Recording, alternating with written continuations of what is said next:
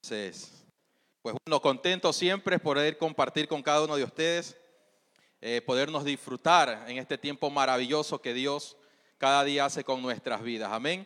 Así que si estamos en este lugar es porque Dios nos ha sostenido. Amén.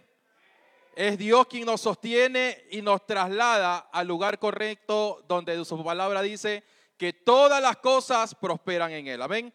Así que antes de, entrar al mensaje, eh,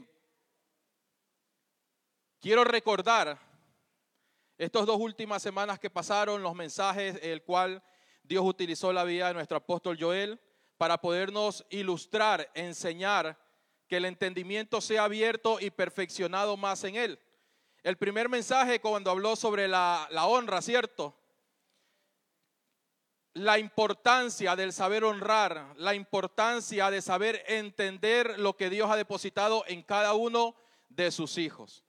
Y además de poder honrar a las personas que Dios pone a nuestro alrededor, es saber honrar la gracia que Dios ha depositado en nosotros. Porque como dicen por ahí, si no sabemos cuidarnos, mucho menos vamos a cuidar a los demás. Si no sabemos honrar lo que Dios ha depositado en nuestras vidas, mucho, menos vamos a entender y vamos a saber honrar lo que hay en otras personas.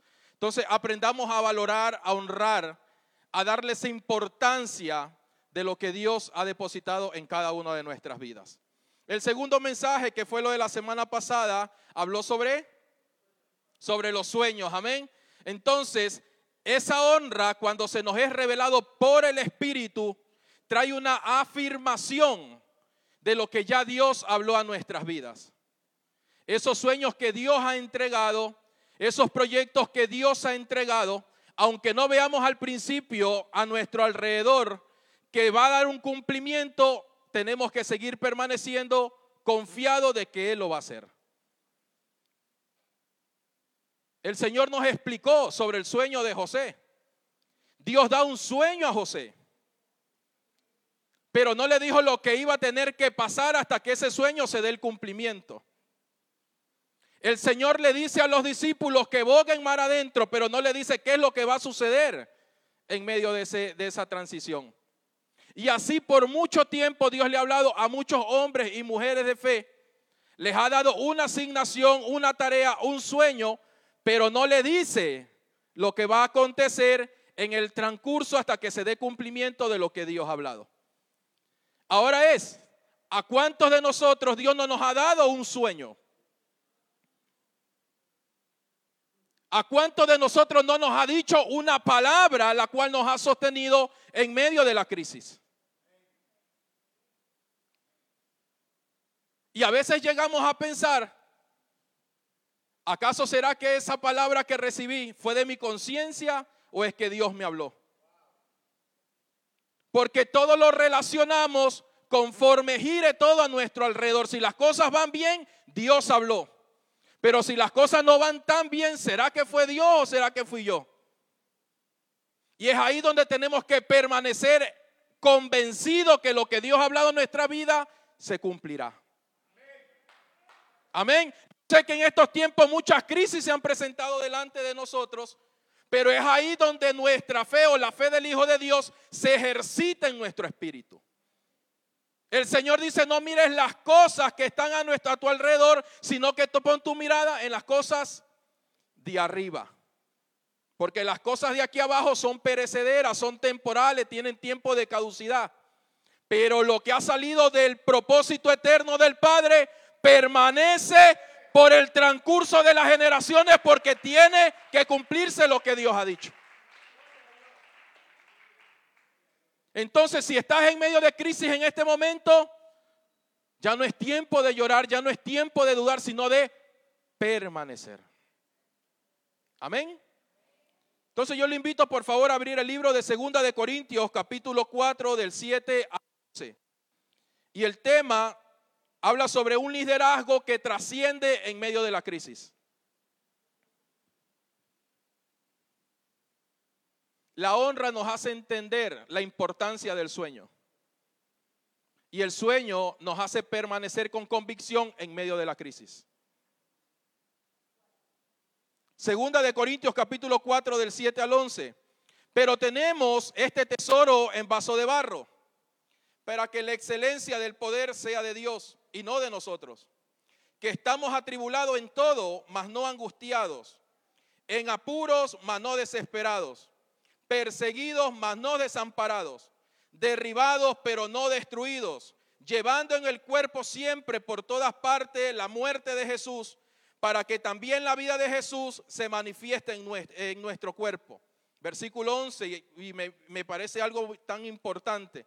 Porque nosotros que vivimos siempre estamos entregados a muerte por causa de Jesús.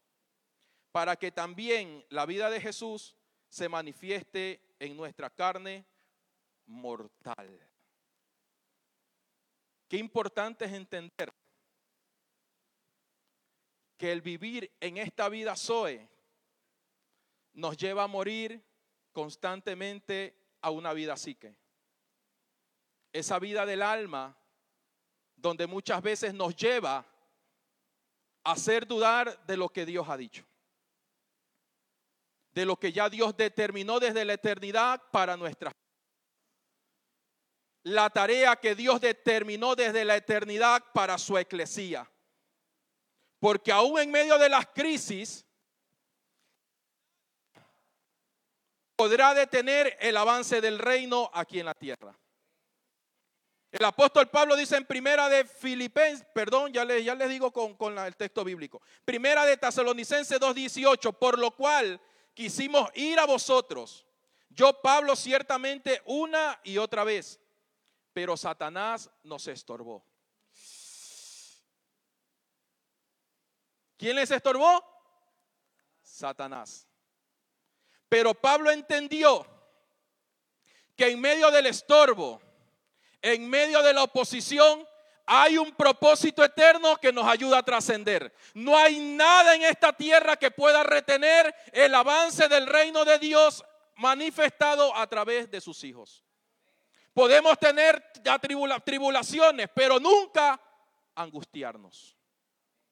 El no angustiarnos nos lleva a entender que permanecemos en la palabra. Versículo 7 dice, pero tenemos este tesoro en vaso de barro para que la excelencia del poder sea de Dios y no de nosotros. Cuando leí este versículo bíblico, me trasladaba automáticamente al libro de jueces capítulo 7. Cuando dice que Gedeón reúne a los 300, después de pasar varios filtros, se quedó con 300. Y dice que recibe las directrices de Dios y le dice, con estos 300 vas a vencer a tus enemigos. Cuando ellos se trasladan, dice que en una mano llevaban una antorcha y en la otra mano una vasija. Que cuando ellos descendieron, dice que esa antorcha fue cubierta por la vasija. Pero llegó el momento que cuando estaban sitiados a sus enemigos, esa vasija se tenía que romper para que la antorcha se manifieste terrenal necesita romperse para que lo que estamos por dentro sea manifestado. Es por eso que dice que el poder es para manifestarlo a Dios y a nosotros. Pero ese tesoro nació depositarlo en este vaso de barro. Lo almático, lo humanista, por más tilde que tenga de religiosidad, no puede administrar asuntos eternos. Por eso es necesario que mi ego, es necesario que mi orgullo, es necesario de esa, de esa eh, altivez de, liderazgo que tenemos muchas veces que no, deja, no nos deja trascender, necesita ser roto. Porque de nada sirve que en el ejercitamiento del ministerio la gente me conozca más a mí y no lo que porto dentro. Porque lo que va a traer transformación a esta humanidad no es cuán elocuente yo soy, no es cuántos bienes yo porto, sino cuánta riqueza inescrutable del Padre habita en mí. Lo que va a traer cambio y afirmación a nuestras vidas es de manifestar más de Él y menos que yo. Por eso es que cuando yo, yo estaba hablando, y dije, yo, yo me copió la prédica. Pero el el espíritu es tan exacto que Él no usa a los más elocuentes para revelarle su misterio, sino que Él utiliza ese vaso de barro para depositar su tesoro. Y lo que le estaba hablando a Yoyo, me estaba hablando a mí y le estaba hablando a cada uno de los que estamos aquí. ¿Por qué? Porque Él revela su misterio no a alguien individual, sino a un cuerpo corporativo. El mismo espíritu que nos está enseñando en esta mañana es el mismo espíritu que le está trayendo enseñanza allá abajo a los niños. Porque Él no está sujeto a una edad cronológica, sino a un espíritu vivificante que se ejercita constantemente en cada uno de nosotros. Por eso es que Pablo nunca se apegó a lo terrenal. Por eso es que Pablo entendía que por causa del Evangelio, por causa del Evangelio su vida iba a ser perseguida. Por causa del Evangelio su vida iba a ser sitiada. Pero a él no le importaba nada de eso. Porque él entendía, como dice en el libro de Hechos, ahora he aquí ligado yo en el Espíritu, voy a Jerusalén, sin saber lo que allá me ha de acontecer. Wow. Salvo que el Espíritu Santo por todas las ciudades me da testimonio diciendo que me espera prisiones y tribulaciones. Por causa que el Evangelio de Jesucristo siga prosperando. Este hombre entendía, no por información, sino por una impartición de vida, que su muerte iba a traer que el Evangelio prospere. ¿Cuántos de nosotros estamos dispuestos a morir al yo para que lo que el Padre estableció como esa eclesía prospere? ¿Cuánto de mí estoy dispuesto a morir para que la próxima generación se levante con mayor poder y gloria que lo que se ha manifestado en el transcurso de estos años. Porque aquella persona que alumbra una vida tuvo que pasar padecimiento. ¿Cuántos de nosotros estamos dispuestos a padecer para que la vida del Espíritu se manifieste y se reproduzca en otros? ¿Cuántos de nosotros estamos dispuestos a decir, me quito yo? me despojo de lo que tengo por causa de que tú prosperes. Por más que lo quisieron retener a Pablo en decirle, no vayas a Jerusalén. Quítate de aquí porque el Espíritu me ha traído afirmación que al lugar donde yo vaya, aunque pase tribulación, por causa que el Evangelio prospere, no me importa. Es por eso que ahora podemos entender que un hombre que dice que no importa pasar atribulado, pero no se angustiaba. Porque yo digo, Pablo tiene que estar loco.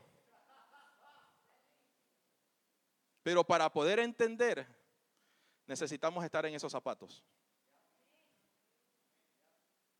Para poder entender que juntamente con Cristo hemos sido resucitados, debemos experimentar la muerte.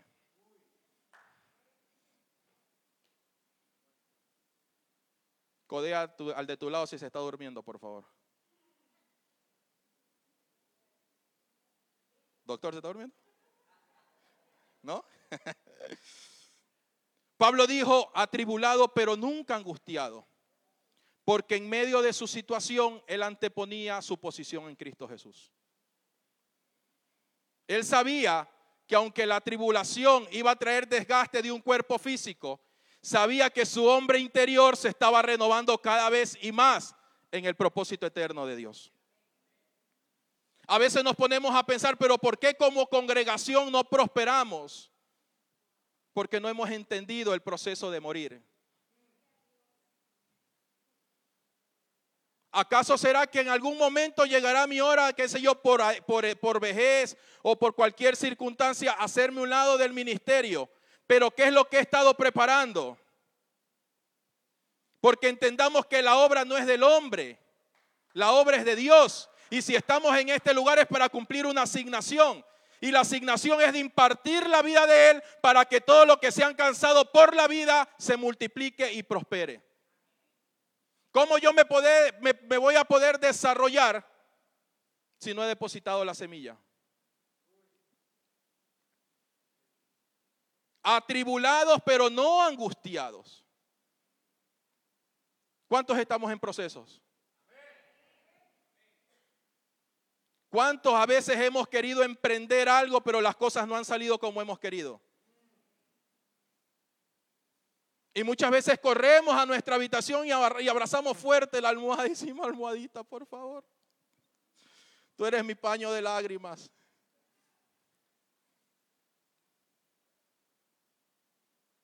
Porque muchas veces cuando queremos ayudar, a veces no recibimos esa aceptación de las personas? Y por esas situaciones, a veces queremos abortar el proceso. No es que mira, como yo lo doy todo, pero nadie me quiere. Pablo dice, aunque yo los ame más, y amado mío, no me importa. Con tal que el Evangelio y el propósito eterno prospere.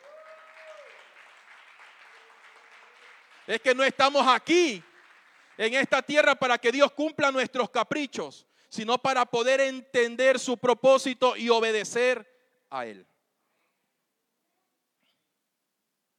Es Él Demos cogió por gracia. No porque lo merecíamos. Por gratitud sirvamos. Por gratitud desarrollémonos. Señor, gracias porque nadie daba un centavo por mí, pero tú diste la vida. Señor, gracias porque ahí cuando todo el mundo me daba la espalda, tú me extendiste tu mano y me sacaste de ese lodo cenagoso y ahora me has sentado sobre reyes y príncipes. Hay muchos motivos por cual seguir trascendiendo en medio de la crisis. Hemos llorado, sí, hemos llorado. Pero eso tiene que ser algo temporal. No puede ser un recurso permanente en nuestras vidas. No lo recibamos como un recurso. Porque ahí en medio de la crisis es donde se manifiesta el verdadero liderazgo y llamado de Dios en nuestras vidas. Porque la crisis, ¿qué es lo que hace? Traer presión. Y cuando estamos siendo presionados, manifestamos lo que hay por dentro. El olivo dice que cuando es machacado, expulsa ese aceite. Cuando nuestras vidas están siendo presionadas, oprimidas, angustiadas, es cuando sale de dentro de nosotros lo que portamos. Un verdadero liderazgo trae cambios. Un verdadero liderazgo no mira hacia atrás, sino que proseguimos a la meta. Porque cuando miramos hacia atrás, estamos trayendo recuerdos de cosas que si no fueron bien o no fueron mal. Pero entendamos que en esta nueva vida en Cristo ya no nos alimentamos del árbol del conocimiento del bien y del mal. Ahora nos alimentamos de ese árbol de la vida. Por eso es que cada proceso, cada crisis lo vemos como algo favorable para nuestro crecimiento en Cristo Jesús. Porque para los que amamos a Dios, todas las cosas, todas las cosas nos ayudan para bien. El apóstol comenzó con eh, eh, hoy con el, servicio diciendo, muchos hemos sido tocados en enfermedad, en la economía, en el matrimonio y sin número de áreas en las cuales administramos. Pero la oración no era desde una necesidad, porque de lo que yo escuché, nunca dijo, Señor, sácame de ahí. Nuestra oración, nuestra oración tiene que ser desde una posición, desde una realidad en Cristo Jesús. Vuelvo y repito que aunque este cuerpo se esté desgastando por fuera, el hombre interior por dentro se está, está siendo renovado. No podemos decirle a Dios que nos saque del proceso si aún no estamos preparados para la siguiente temporada. No le podemos decir, Señor, dame el oro y el moro porque aún no estamos preparados para administrarlo. Entonces aceptemos y démosle gracias a Dios en medio de esos tiempos. Porque si Dios lo está permitiendo, es porque Él conoce que hay algo en nosotros que necesita ser perfeccionado. Pablo dijo, he aprendido a tener sumo gozo tanto en la escasez como en la abundancia. Porque para Pablo eso era irrelevante. Lo que él entendía, que lo que estaba dentro de él era lo que lo iba a llevar a trascender en medio de esas persecuciones que vivió. La preparación que Dios permite en nuestras vidas es para que sigamos avanzando para que sigamos desarrollándonos como hijos de Dios. Porque yo creo que aquí todos estamos agradecidos por los procesos que nos ha tocado pasar. Y si Dios nos permite que estemos aquí congregados, es para fortalecernos de esa vida que portamos cada uno de nosotros. Si que antes las cosas no las hicimos bien, si que antes las decisiones las tomamos a media, y todo eso provocó sus consecuencias. Pero reconozcamos y veamos lo que Dios en medio aún de esas consecuencias ha hecho en nosotros. Nuestra posición en Cristo Jesús tiene que ir mucho más allá de la situación que estemos pasando. A veces nos apegamos tanto a cosas que obtenemos por nuestra propia fuerza que decimos pues, Señor, te doy las las últimas horas de mi vida. Señor, aquí estoy, he trabajado 8 o 10 horas. Gracias. Y se desconectó. Y a veces decimos, Señor, pero yo le ayudo. Le doy de comer al hambriento, le doy de beber al sediento, pero ¿por qué me pasa esto a mí?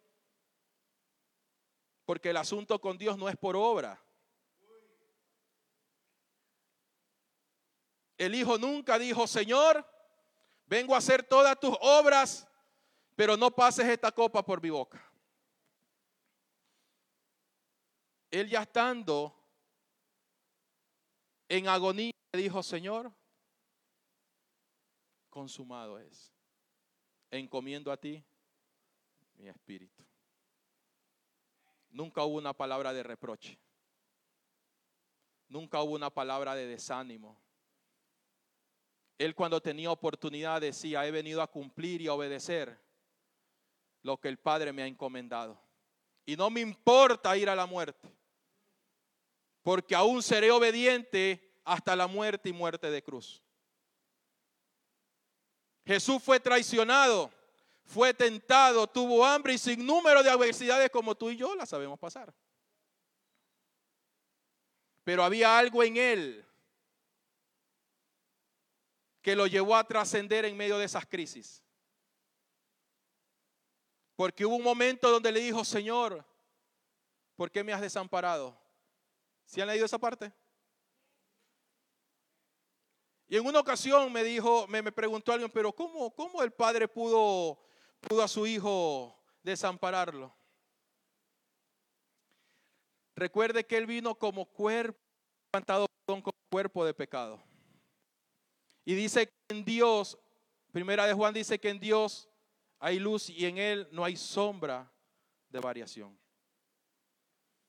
Cuando Jesús el Nazaret estaba siendo levantado como cuerpo de pecado, el Padre se desligó hasta que el Hijo, el Cristo resucitado, se levantó y se manifestó el propósito eterno en él.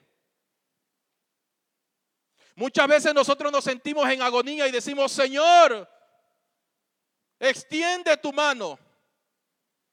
Pero el Padre sabe que en esa área en esa situación es necesario estar por un corto tiempo.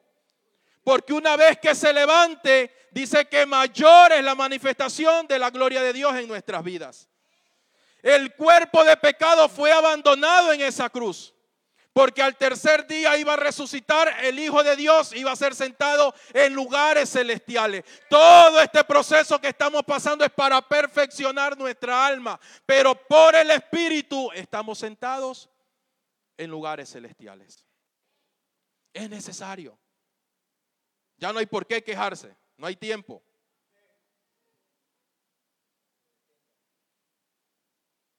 Mas no angustiado, perdón, en apuros, mas no desesperados, perseguidos, mas no desamparados, derribados, pero no destruidos, llevando en el cuerpo siempre por todas partes la muerte de Jesús, para que también la vida de Jesús se manifieste en nosotros. ¿Cómo puede manifestarse la vida de Jesús si no estamos experimentando su muerte? Ahora podemos entender que cuando a veces tenemos situaciones donde somos rechazados, situaciones donde nadie quiere estar con nosotros, cuando nos han abandonado, cuando nos han traicionado, cuando nos, pues sin número de situaciones que nos toca pasar. Pero ahora entendemos que es necesario. Ahora entendemos que ya no nos tenemos que apegar tanto a las cosas de aquí abajo, sino aprender a depender de las cosas de arriba. Porque hubieron hombres y mujeres en el transcurso de la historia que pasaron situaciones más difíciles de las que estamos pasando nosotros. Pero había algo que los sostenía. Había algo que los llevaba a seguir avanzando. Entonces la pregunta es, ¿acaso aquellos hombres tuvieron más oportunidades que nosotros? Recordemos que para lo que ellos era promesa, al Padre le plació revelarnos el misterio en Cristo Jesús. Ya no vivimos por promesas que van a cumplirse. Ahora vivimos por realidades eternas que lo único que esperamos o estamos necesitando es que se manifiesten. No como algo recién creado, sino que es asunto de tiempo para que se manifieste lo que ya es. Y en ese tiempo es que tenemos que aprender a ser pacientes. Entonces, que en nuestra vida ya no haya más pensamiento de cosas faltantes en nosotros. Decía en esta semana un predicador, lo único que nos hace falta en Cristo Jesús es entender lo que ya tenemos, nada más. Porque a veces comenzamos a pedir cosas que ya tenemos. Y es ahí donde Dios permite situaciones para que nuestros ojos sean abiertos.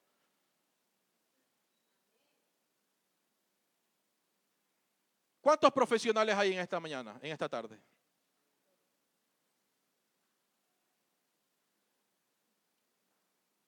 Aquellos profesionales no se les fue fácil obtener su título.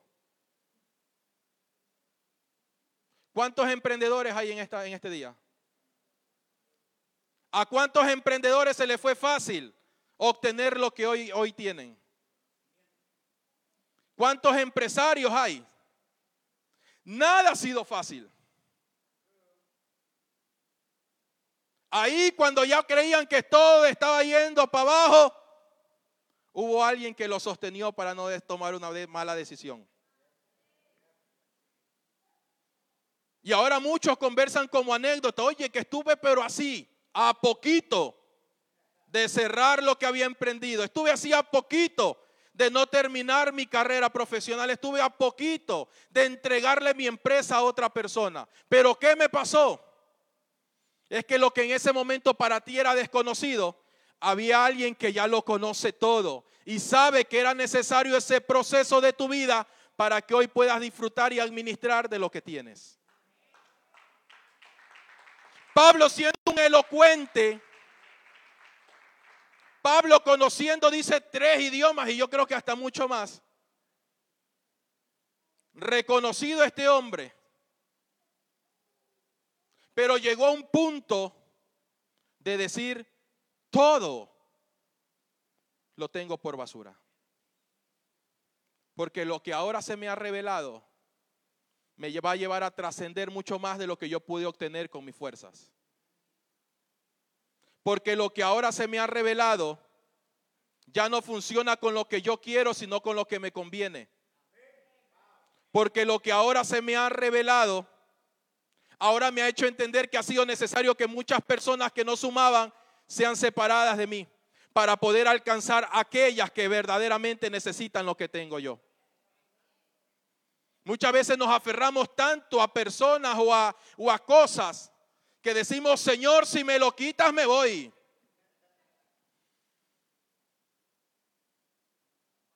Yo creo que si pudiera Dios va bajar su mano y meternos un guachazo para que entendamos. Por eso es que cuando un hermano le da un guachazo, no reniegue, es Dios a través de él.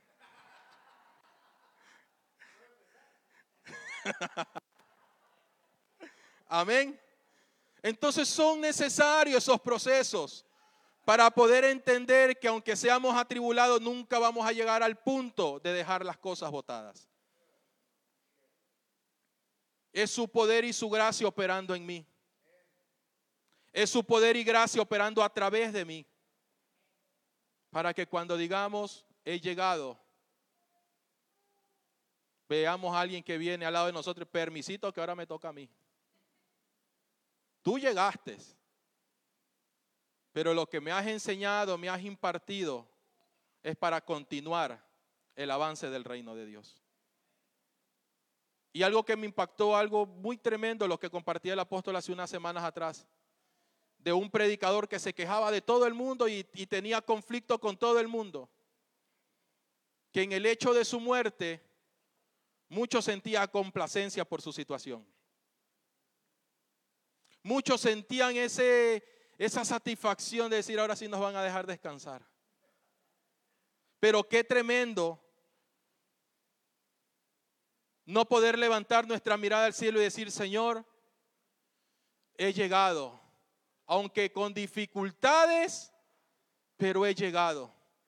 Porque sé que no soy yo. Pablo dijo, es tu gracia, Señor.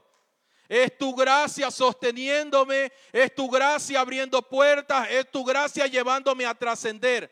Porque aún personas que no creyeron en mí, por causa de los padecimientos, te han conocido a ti.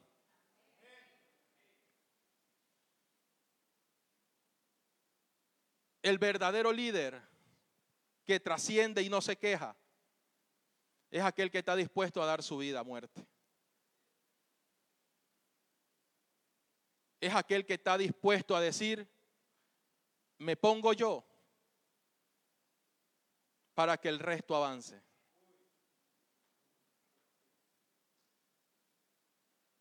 Y ahí es donde podemos entender el cumplimiento de Pablo, de Pedro, de Juan, Felipe, Esteban. En su lecho de muerte miró al cielo y Señor, perdónalos, porque no saben lo que hacen.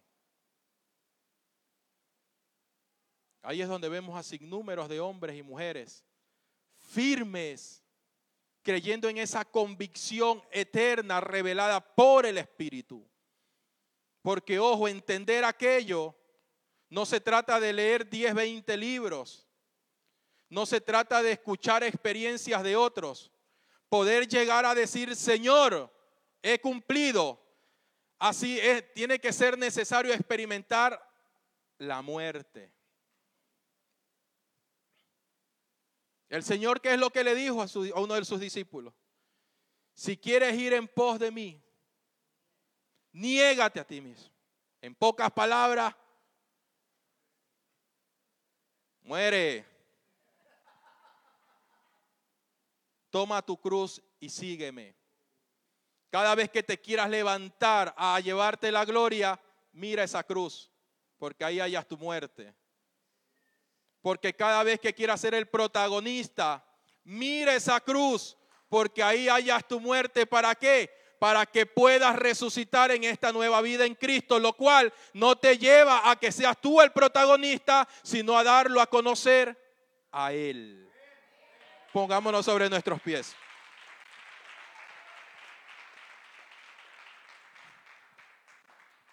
Padre amado, te damos gracias en esta hora, eterno Dios. Precioso Rey de Gloria, entendemos de que el verdadero líder, Padre, es aquel que está dispuesto a dar su vida. Jesús siendo el Hijo de Dios, dice que dio su vida por causa de los demás. Señor, hoy nos levantamos. Hoy nos levantamos, precioso Rey, para reconocer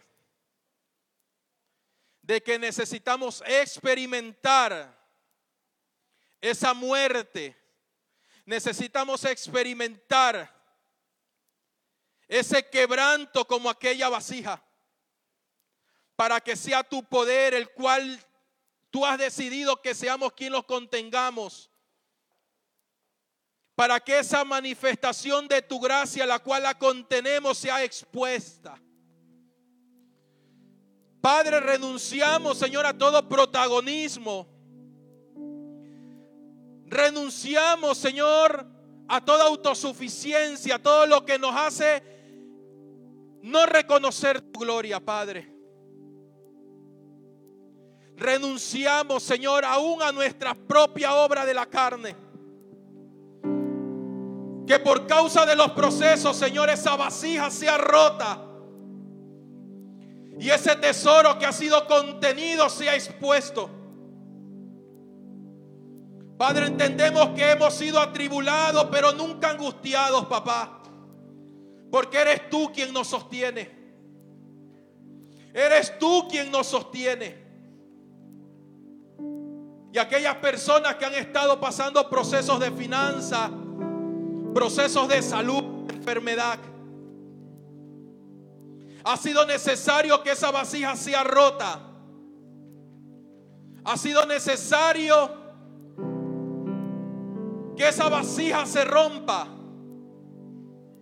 para que ese tesoro el cual contenemos sea expuesto. Y ya no mirar nuestros propios beneficios, sino mirar este tesoro que nos ha dado por gracia, papá para ser expuesto, para que sea, Señor, dispensado, para que sea, Padre amado, impartido. Gracias, papá, por traer tu palabra y confrontarnos. Gracias por traer tu palabra y afirmarnos en el fundamento que es Cristo, Padre. Reconociendo que todo es por ti, para ti y en ti. Reconociendo, Padre amado, Señor, que aunque experimentemos la muerte, tu vida también será glorificada en nosotros, Padre. Gracias, Señor, porque este esta leve tribulación, esta leve tribulación, esta leve tribulación producirá un mayor y eterno peso de gloria Gracias Señor por esta leve tribulación donde creíamos que todo se estaba cayendo. Gracias por esta leve tribulación donde creíamos que ya no había esperanza. Gracias por esta leve tribulación donde creíamos que ya no íbamos a ver más a nuestros seres queridos. Gracias por esta tribulación, papá. Porque ahora entendemos que lo que se está ejercitando en nosotros lo que se está ejercitando en nuestro espíritu, lo que se está ejercitando en nuestro ser, es aquel mayor y eterno peso de gloria, papá. Lo que nos sostiene, lo que nos lleva a trascender, lo que nos lleva a entender el poder de la unidad. Lo que nos lleva, Señor, a entender, papá, que no se trata de un hombre, se trata de un cuerpo el cual tú le preparaste al Hijo para que sea el Hijo habitando en aquel cuerpo. Ese cuerpo glorioso el cual somos parte, mi Rey. Ese cuerpo glorioso el cual somos parte para que tu imagen sea reflejada, para que tu imagen sea manifestada aquí en la tierra. Precioso Rey de Gloria, te adoramos. Te adoramos, te adoramos. Ahí te invito a que abraces al que está a tu lado. Ahí te invito a que le des una palabra de fe al que está a tu lado. Ahí te invito a que le des una palabra de bendición al que está a tu lado. Ahí te invito a que le, le manifiestes y le recuerdes lo que Él es en Cristo Jesús. Lo que Él es en Jesús. Jorge, a reconocerle, a recordarle lo que Él es en Cristo Jesús. Recuerda que esas tribulaciones lo que producen muchas veces es desánimo, fatiga, cansancio. Recuérdale lo que Él es en Cristo Jesús. Recuérdale lo que Él es en Cristo Jesús. Recuérdale ahí. Recuerda, no te quedes con nada en tu corazón. Exprésaselo todo. Háblale. Recuerda que tú eres un, un instrumento de Dios, el cual en este momento te está usando para afirmar al que está a tu lado, para fortalecer al que está a tu lado, para recordarle al que está a tu lado lo que es, lo que tiene, lo que porta. Recuérdale que tiene ese tesoro en él. Recuérdale el tesoro que está en él. Recuérdaselo. Es esa vasija que el Señor ha depositado ese recuerdo en él. Ese tesoro en él. Aleluya. Y todos lo verán. Aleluya, Señor, gracias. Ahí todos nos unimos en una sola voz a reconocer la grandeza de papá, a reconocer la grandeza de Dios. Cuán grande Oh,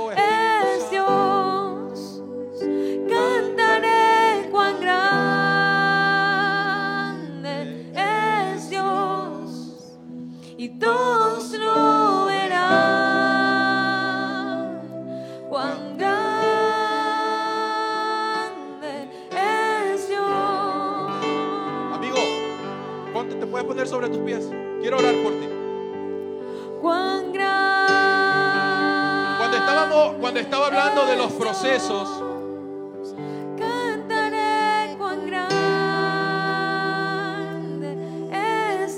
cuando estábamos hablando de los procesos, de las crisis, de las tribulaciones, Dios me llevaba a verte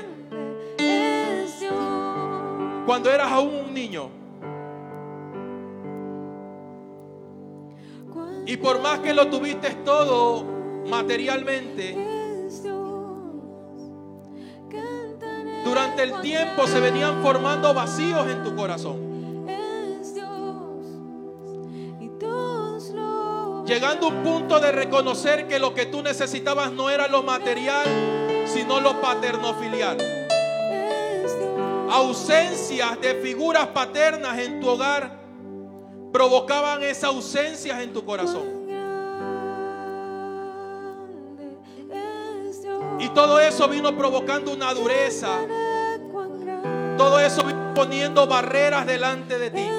Usándolos como mecanismos de defensas para que nadie provoque un daño en tu corazón. Y cuando Dios me llevaba a mirarte, me decía esta palabra. Yo soy tu padre, el que nunca te dejará, el que nunca te ha abandonado. Porque aún en tu soledad, aún cuando no veías nadie a tu alrededor, yo estaba contigo. Porque no te escogí hoy, dice el Señor. Aún antes del vientre de tu madre ya Dios había puesto los ojos en ti. Para que este día estés aquí. Y cuando hablaba que es tan solo es cuestión de tiempo para manifestar lo que en Dios ya es. Esa palabra era para ti. Escogido desde antes del vientre de tu madre. Pero con tan solo cuestión de tiempo para que se manifieste este día. Porque aunque desde hoy en adelante vendrá el proceso de sanación en tu corazón de parte del Espíritu. Cada día más experimentarás ese amor de Padre que no recibiste. Ausencia que no recibiste. Esa figura paterno-filial que no recibiste. Desde hoy Dios comenzará a traer a tu vida esa experiencia que el hombre no te la pudo dar. ¿Y sabes por qué? Porque te ama. A pesar de los errores que has cometido, Dios te ama. A pesar de las malas decisiones que has tomado, Dios te ama. A pesar de que no has tenido como un acuerdo con la mujer que está a tu lado, Dios te ama. Porque las oraciones de ella, aun cuando no conocía a Dios, era porque ya había una intervención divina en su corazón.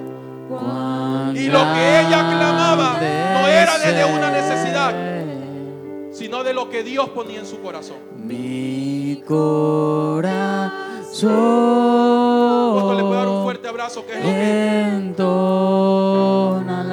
lo que la juventud muchas veces, más de, lo- de los bienes, a más de, de- de- de los, de los aparatos tecnológicos santificados, es lo que la juventud, el hombre, la mujer está necesitando experimentar, recibir ese verdadero amor de parte de Dios. Y muchas veces nosotros teniendo ese amor, porque Romanos 5:5 lo dice que todo el amor de Dios ha sido derramado en nuestros corazones. Todo. canción Porque nos cuesta muchas veces expresar ese amor. Porque muchas veces es situaciones que nos limitan no nos deja expresar ese amor que hay en nosotros. Pero vamos, este es el tiempo. Este tiempo de renunciar todo lo que nos estaba estorbando. Todo lo que no nos estaba dejando desarrollar, todo lo que no nos estaba dejando crecer. Este es el tiempo de decir, Señor, yo quiero expresar ese amor. Usa mi vida, papá, para expresar ese amor. Quiero dejar todo lo que tenía como prioridad, que no me estaba dejando desarrollar. Hoy me levanto a manifestar tu amor.